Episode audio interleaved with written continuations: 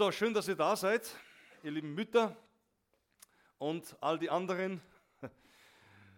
Muttertag ist ein besonderer Tag, ist zwar kein biblischer Tag ist in dem Sinn, ist ja auch, ja, das, ist, das liegt auch daran, dass wir so vergesslich sind. Gell? Man muss immer gewisse Tage setzen, weil sonst vergisst man drauf. Sonst vergisst man auf die Mütter, sonst vergisst man auf die Väter, sonst vergisst man auf jenes und jenes. Darum hat Gott schon immer seinem Volk Israel befohlen, Gedenksteine zu machen. Gedenkstein, wo man sich daran erinnert, sagt, genau bis daher hat der Herr geholfen oder da und da war das und das in diesem Leben passiert. Darum ist auch der Muttertag so ein guter Gedenkstein. Ähm, auch wenn die Einführung jetzt nicht gerade vom Christlichen her kam, aber doch ein Gedenkstein, wo man sagen dürfen, okay, gut, dass wir das mal tun, auch im, im Jahr über. Und Mutter hat ja große Bedeutung. Ich möchte heute keine Predigt über Mütter halten, direkt, aber sicher auch den Alltag der Mütter damit berühren. Und ähm, wir lesen gemeinsam mal einen Text, den ihr sicher schon oftmals gelesen habt. In Lukas 10, 38 lese ich mit uns.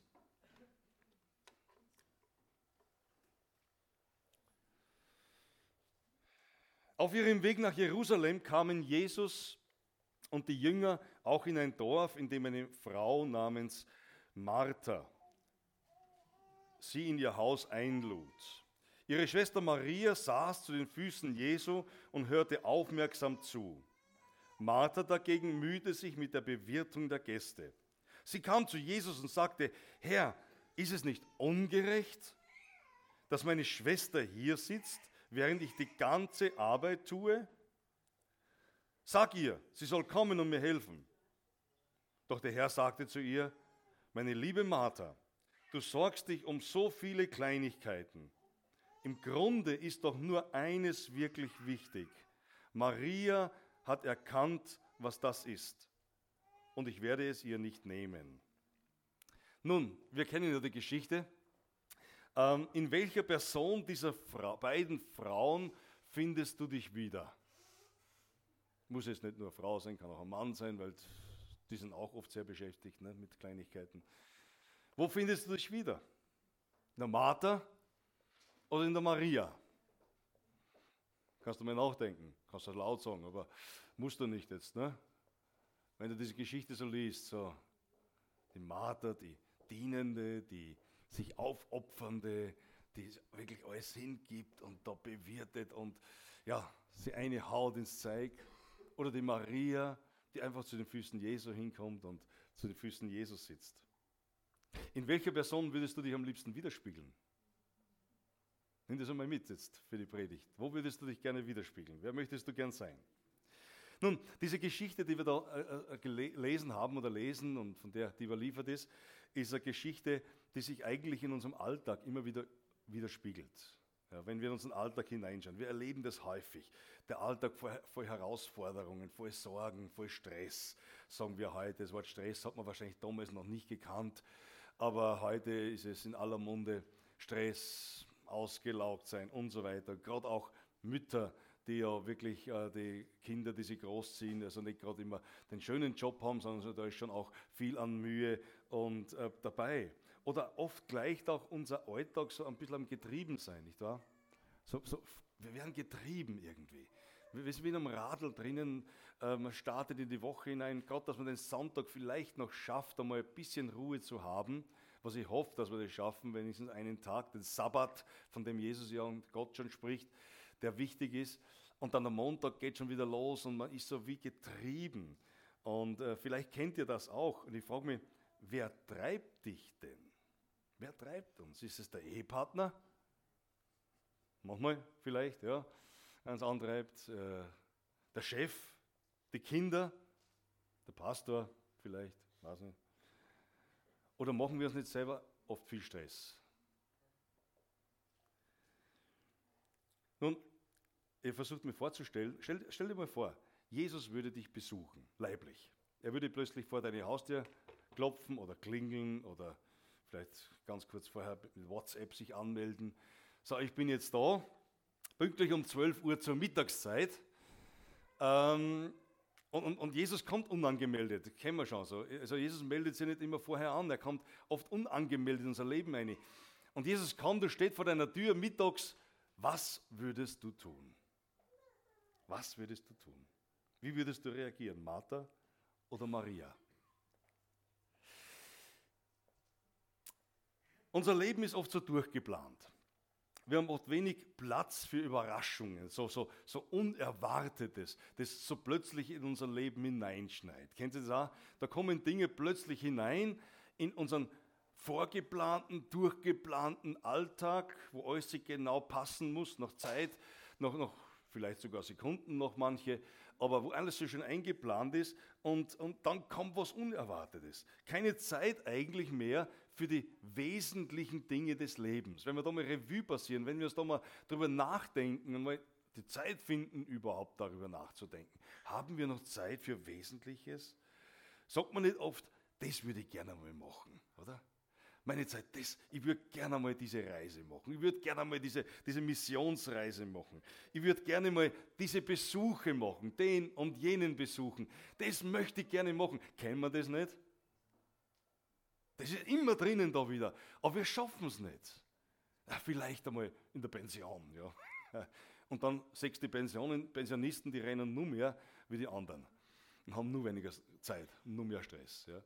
Versteht ihr? Das ist das Leben. Und ich glaube, das haben wir alle, mich eingeschlossen, mit drinnen. Wir sind wie in einem Radl drinnen, wo wir einfach, das möchten wir gerne, aber wir können es nicht. Nicht, weil wir vielleicht das Geld nicht haben dazu, sondern weil wir die Zeit nicht haben dazu. Und so, so, so, so sitzt, stehen wir drinnen. Und dieser Ausspruch Jesu, wo, wo er sagt, äh, wie wir gelesen haben, du sorgst dir wirklich um so viele Kleinigkeiten. Du bist bemüht um so viele Dinge, so viele Nebensächlichkeiten. Und wisst ihr, die guten Dinge des Lebens können oft die besseren verdrängen. Oft meinen wir auch, je mehr wir für Jesus tun, umso besser geht es uns, umso besser dienen wir Jesus. Stimmt es?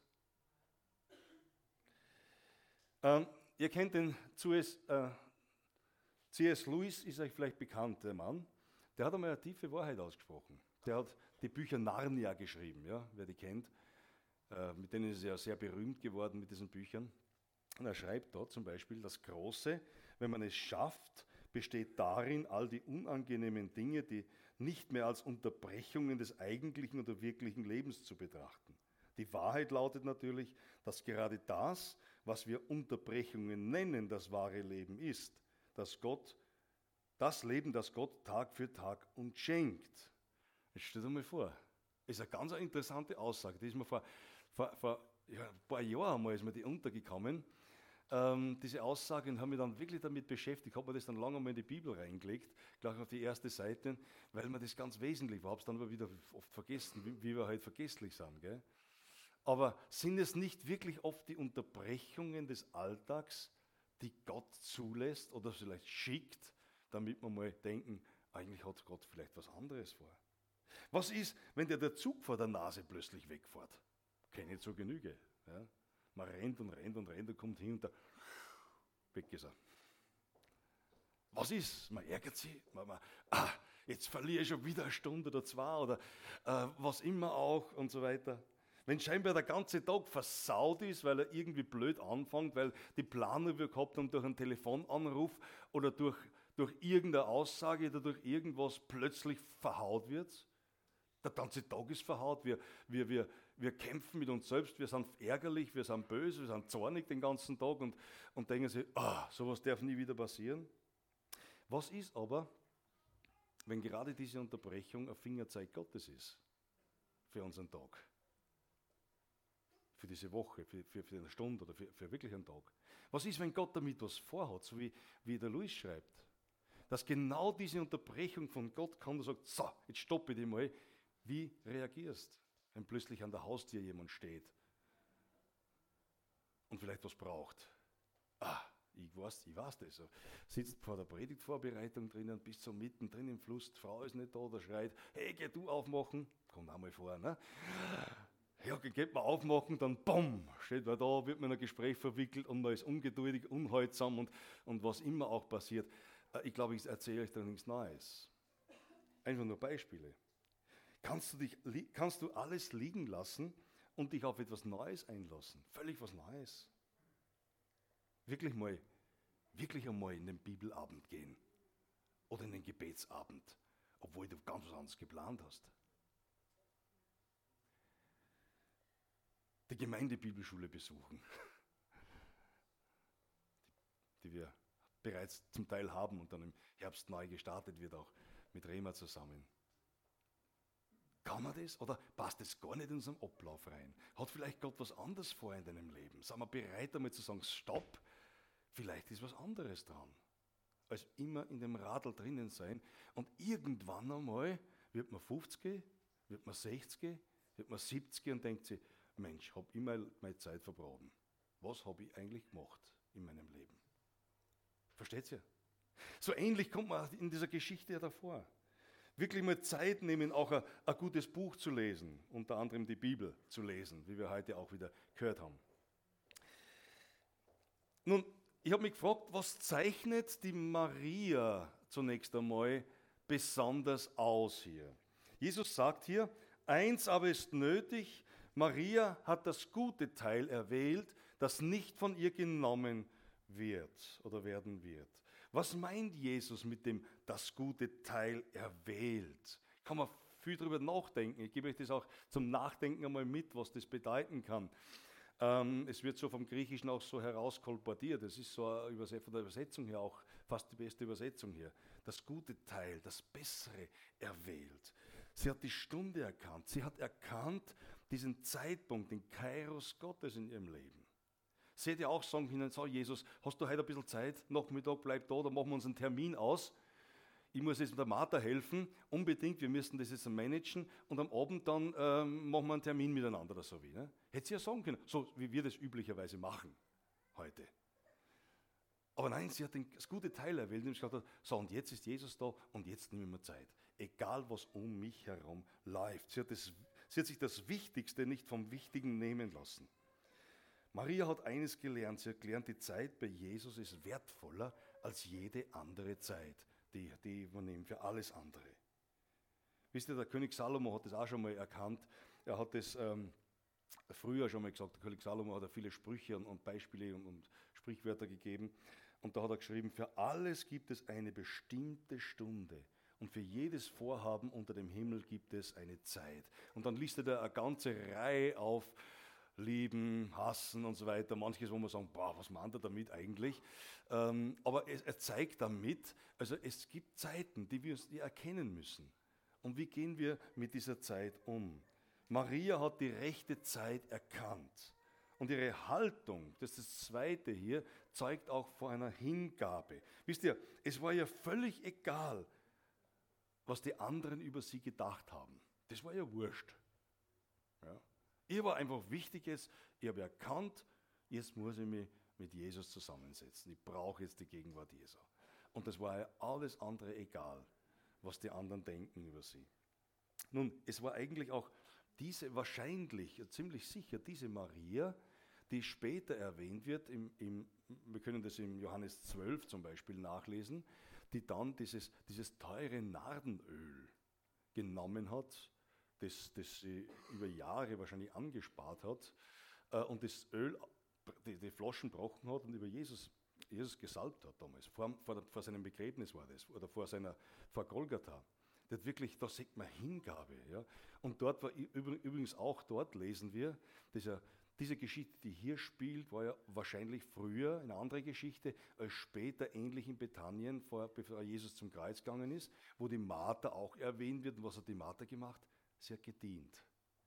Und die Maria hat das Nadenöl. Hat, also das zeigt auch Anbetung. Also sie ist in einer Anbetungshaltung vor Jesus gewesen. Da sehen wir die Hingabe von Maria.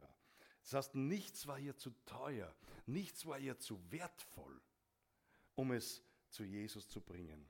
All ihr Geld, ihre Habe, ihre Zeit, ihre Ressourcen, alles, was sie gehabt hat, hat sie eigentlich zu den Füßen Jesus gelegt. Und das fasziniert mich bei dieser Frau. Und ich frage mich, wie schaut es bei uns aus? Was ist mit unserer Zeit, Geld, Ressourcen, mit unseren Gaben? Wo geben wir sie rein? Wo verschwenden wir sie manchmal? Eine zweite Frage, die ich mich gestellt habe, ist, wer von den beiden liebte Jesus mehr? Das ist nämlich auch eine interessante Frage.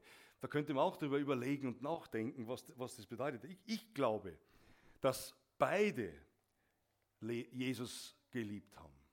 Nicht mehr und nicht weniger. Beide waren verliebt in Jesus, sage ich mal. Ja. Ähm, da gibt es keine, man könnt, ich kann nicht sagen, oder ich könnte nicht sagen, die Maria hat mehr geliebt oder die Martha hat weniger geliebt. Ähm, ich glaube, dass beide Frauen Jesus geliebt haben, weil sonst hätte Martha den Jesus auch nicht eingeladen und gesagt, bitte komm in mein Haus. Das ist schon eine große Ehre gewesen. Das war für sie wertvoll, dass Jesus in ihr Haus kommt. Also beide haben Jesus geliebt. Maria liebte Jesus auf ihre Weise. Martha hat es auf ihre Weise aus, auf eine andere Weise ausgedrückt, ihre Liebe zu Jesus. Aber sie hatten auch geliebt. Ich glaube, dass beide unterschiedlich gestrickt waren. Die waren ja vermutlich Schwestern. Und die, haben, die, haben, äh, die waren beide anders gestrickt. Ja, andere DNA gehabt. Nein, DNA haben sie die gleiche gehabt, aber Sie, wir kennen das bei uns ja, Brüder und Schwestern, Brüder und äh, Geschwister können ja wirklich unterschiedlich sein. Gell? Aber die beiden waren da so unterschiedlich. Ähm, Jesus hat zum Beispiel keinen Tadel, wenn wir die Geschichte da durchlesen, keinen Tadel für die Martha, nicht wirklich. Man könnte einen Tadel irgendwie herauslesen und sagen, hm, das war doch ein Tadel, aber er hat sie nicht getadelt. Er, er hat sie nicht verurteilt, die Martha, weil sie, weil sie so beschäftigt war. Er hat sie genauso geliebt wie die Maria. Aber im Gegenteil, es kommt eines raus, er, er, er versteht sie in ihrem, in ihrem Drang, in ihrer Arbeit, in ihrem Dienst. Er versteht sie, er liebt sie und er kennt auch ihre Sorgen. Schau mal, er, er sagt dann, meine liebe Martha, du sorgst dich um so viele Kleinigkeiten. Ja. Er sägt ihre Sorge. Und es ist schön zu sehen, dass Gott auch unsere Sorge sieht, egal in welcher Position wir sind. Ob wir Martha oder Maria sind, ist egal. Er sieht es. Er lenkt aber ihren Blick auf was Höheres, auf was Besseres. Das ist das Interessante. Er zeigt ihr eine höhere Priorität und sagt dann in Vers 42, im Grunde ist es, noch, ist es im Grunde ist doch nur eines wirklich wichtig. Und das eine, Martha, erkennt das eine. Das Wichtige, das Wichtigste vom Wichtige, Wichtigen zu unterscheiden. Lass deine Liebe nicht zu mir nicht durch Aktionismus bestimmt sein, sondern komm zu mir und lerne von mir, sagt hier, drückt hier Jesus eigentlich damit aus. Wir können sehr viel Gutes für Jesus tun. Wir können uns hin, einhauen in einen Aktionismus sogar. Aber Jesus sagt, es gibt nur etwas, das viel höher steht, viel besser ist. Ähm, was hat deine, vielleicht gibt es in deinem Leben ein Ding, ähm, was deine Sicht auf Jesus irgendwie hin vernebelt hat?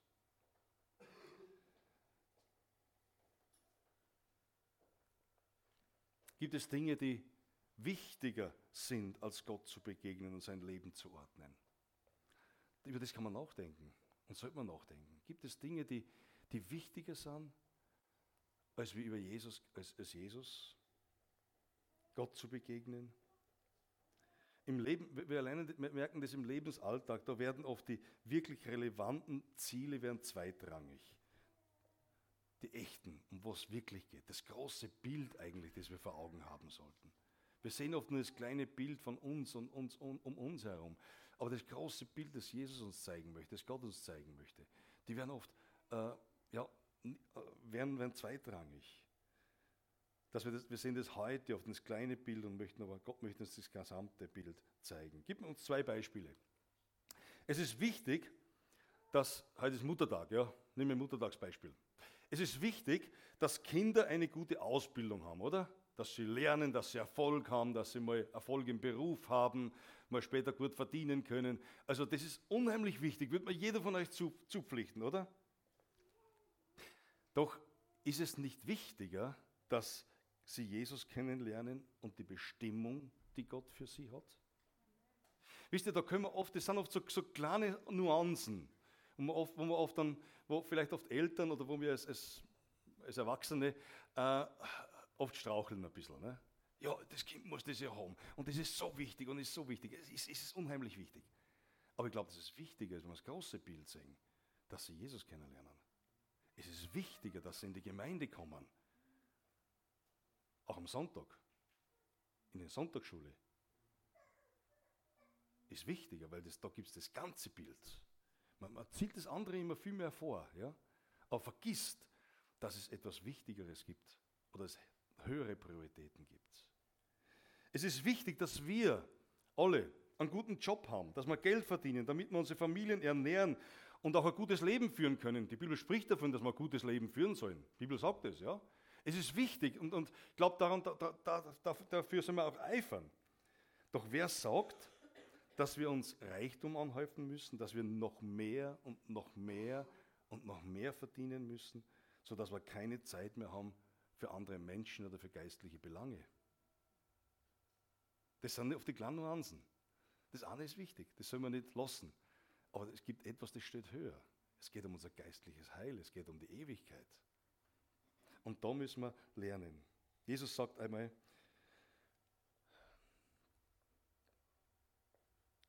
wer, sein, wer versucht, sein Leben zu retten, wird es verlieren.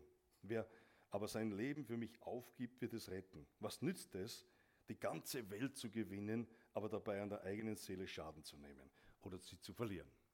Ganz klar, gell? Gut, ich muss weitergehen. Ich habe mir heute vorgenommen, eine kurze Predigt zu halten. Ah ja, ein Dreier, Simon. Ich versuche so, wie ich schaffe. Das ist jetzt ein intern. Ähm, jetzt gibt noch eine Lektion zum Schluss. Und zwar die, die Vorstellung der Liebe von Martha. Was hat Martha sich vorgestellt von Liebe? Also nicht das, was ich, also ich sage mal so, nicht was ich tue bestimmt meinen Wert, sondern vielmehr, was ich bin, oder? Das wissen wir, haben wir ja schon gelernt. Es geht nicht darum, was ich tue für den Herrn, sondern was ich bin im Herrn.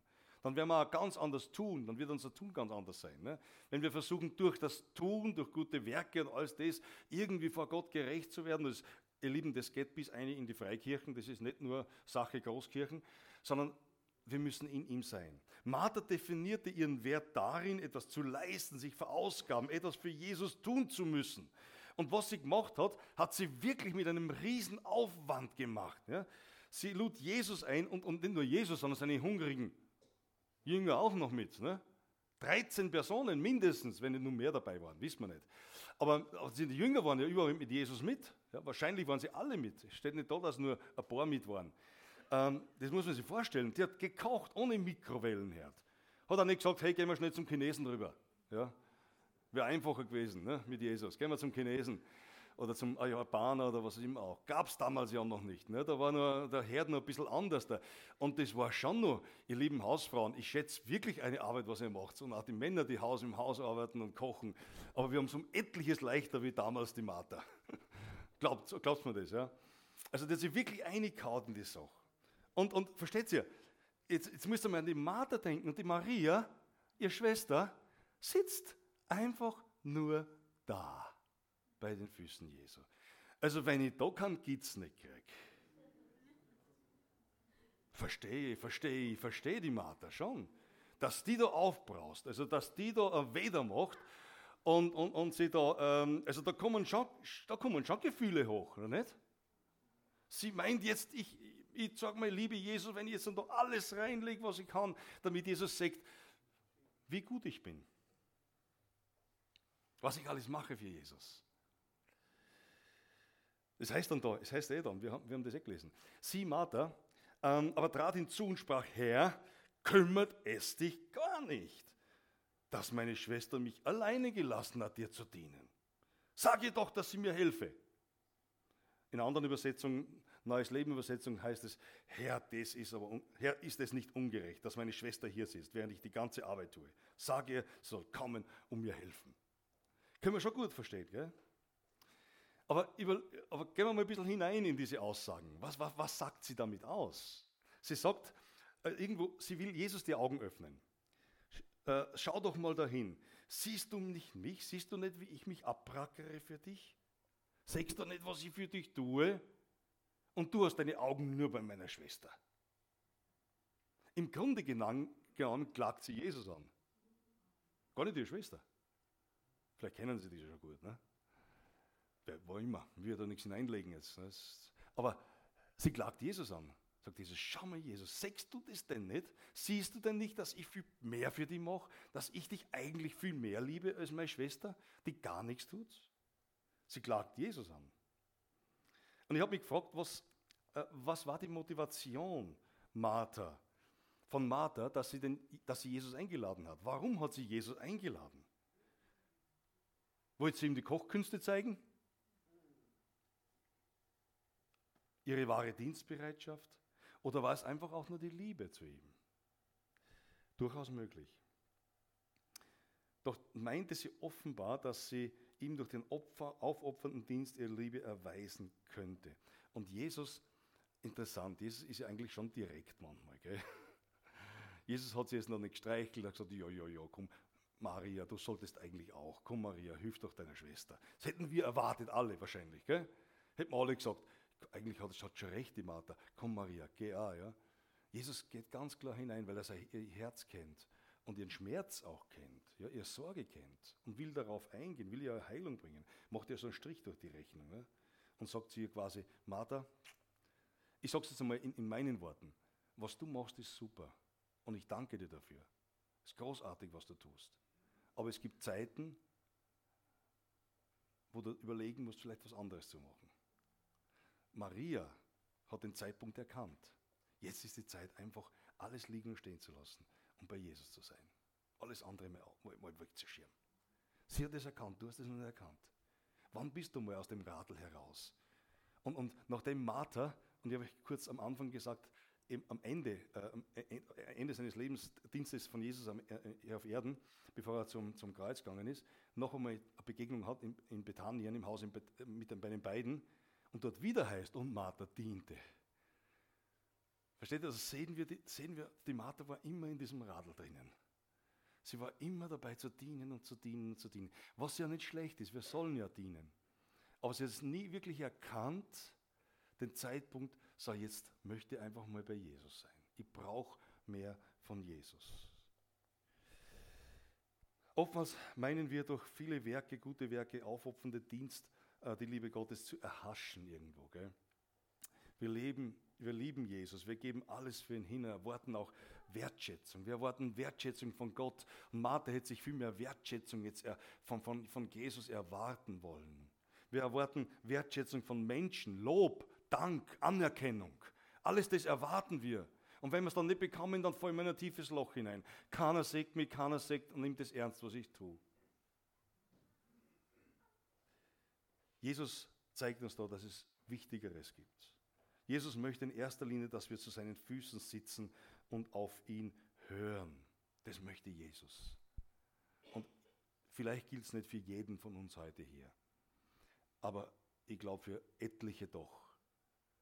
Aus dem Rad einmal auszusteigen, Überraschungen zuzulassen. Mal zu sagen, so Jesus, jetzt komme ich einfach zu dir. Der Sonntag gehört dir.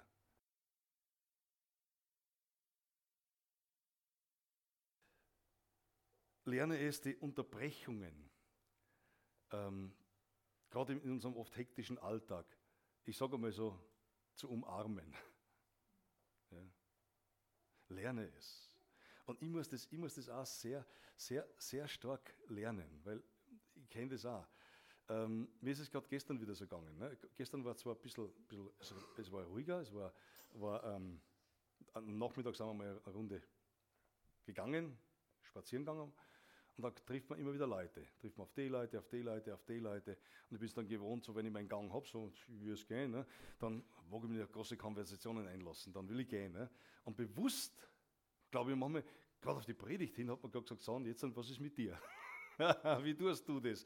Und ich will das wirklich lernen und lerne es immer wieder mehr, mal eine Zeit zu nehmen, auch für meine Nachbarn zum Beispiel im Gespräch. Ja, Zeit zu nehmen, stehen zu bleiben, auch wenn ich weiß, diese liebe Nachbarin, wenn die anfängt zum Reden, die hört nicht mehr auf. Ja, ist einmal so. Aber gut, und darum weicht man ja manchmal auch aus. Ne, wenn man was, hm, okay, da kommt es von Hunderten in Tausende.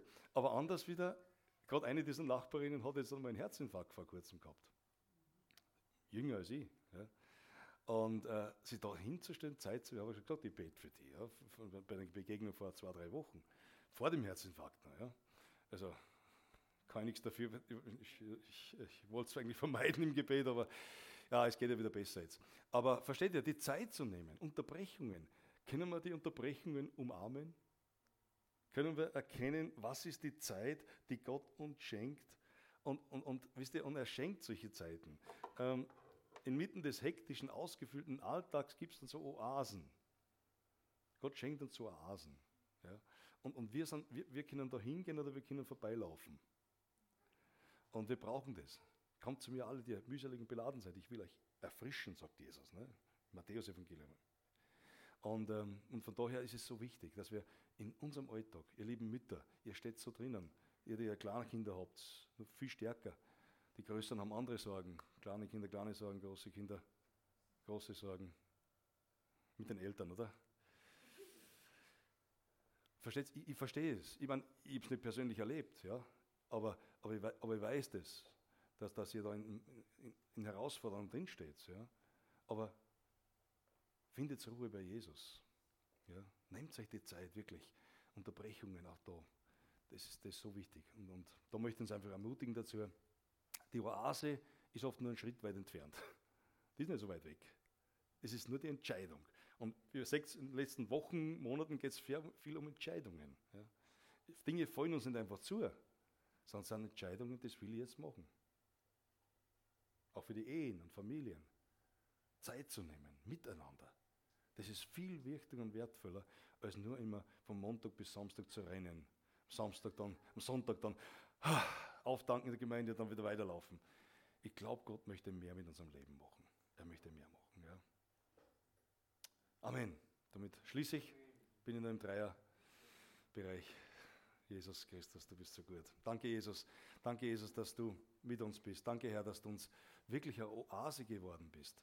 Dass wir bei dir auftanken dürfen. Dass wir, so wie Maria es inmitten des Alltags erleben darf, einfach bei dir zu sitzen und dich zu, dich zu umarmen und deine Gegenwart zu erleben. Und ich danke dir für die Martha, Herr, die diese Lektionen immer wieder gehört hat und ja, wie wir es feststellen können, vielleicht nicht gelernt hat, nicht wirklich, aber sie da mehr lernen könnte. Und ich möchte beten, dass du uns hilfst, Herr, dass wir Marias werden, in dieser Weise, dass wir uns wirklich aus unserem Alltag heraus auch Zeit nehmen für dich, für deine Gegenwart, Herr, und auch für die Überraschungen, die du uns schenkst, Dinge, die du ins Leben hineinschenkst, ähm, so, so, so plötzlich oft hineingibst, so, wo wir gar nicht damit rechnen, dass wir erkennen, dass es vielleicht der Punkt von dir ist, dass es von dir etwas ist dass, es, ähm, dass du gerade Menschen in unser Leben hineinschickst, gerade an dem Tag, in, dieser Stunde, Herr, dass wir für sie da sind. Hilf uns dabei, Jesus. Danke dafür. Und ich möchte einfach jetzt auch noch all die Mütter segnen. Herr, ich möchte sie segnen mit deinem Segen. Beten, dass du mit den, sie mit, mit deiner Salbung viel Weisheit schenkst, um, auch im Umgang mit ihren Kindern, Herr. Jesus, ich bete für die Väter, ich bete für die Familien, Herr, dass sie wirklich ähm, in all dem Stress und Herausforderungen, in all den Fragen und, auch Entscheidungen her, die oft ganz schwierig sind und in unserer Zeit, wo so viele komplexe Themen auf, auf Eltern zukommen, Herr, dass sie einfach ein Licht von dir haben, dass sie von dir äh, Wort der Weisheit, Wort der Erkenntnis haben über ihre Kinder und über die Situation, Herr, dass sie gute Entscheidungen treffen, Jesus. Ich segne sie in deinem Namen, Herr, und bete einfach, dass deine, dein Heiliger Geist sie leitet und führt und sie salbt in ihrem Dienst, Herr, gerade als, als Eltern. Herr, und danke, dass wir beten dürfen, auch für die Familien, dass die Kinder in, in dein Reich hineingeboren werden, Herr. Dass sie, dass sie mit dir gehen, Herr. Wir beten für all unsere Kinder und die nächste Generation. Wir beten, Jesus, dass sie dich erleben als wirklichen Herrn und Retter. Und dass sie, dass sie ihr Leben mit dir gehen, dass sie die Bestimmung, die du mit ihnen vorhast, erkennen und darin leben, Herr. Die Berufungen, die du schenkst, Jesus. Danke dafür, Herr. Danke, dass wir da wirklich wie ein Bollwerk sein dürfen gegenüber dem Feind, der in die Familien einbricht, Herr, und, und wo, wo gerade auch diese, dieses Klima, dieses antifamiliäre Klima in unserer Zeit, in der wir leben, auch in Europa und ja, weltweit, Europa, Österreich, Herr, Herr, dass wir da als Familien, als christliche Familien stark stehen dürfen, Herr, und dass du uns wirklich Segen schenkst, dass wir das nach außen tragen dürfen, Herr. Jesus, bewahre uns und lass uns ein Zeugnis sein in dieser Welt. Danke dafür. Du bist ein guter Gott und Herr, wir dürfen von dir lernen. Amen. Amen. Ja, Gott segne euch.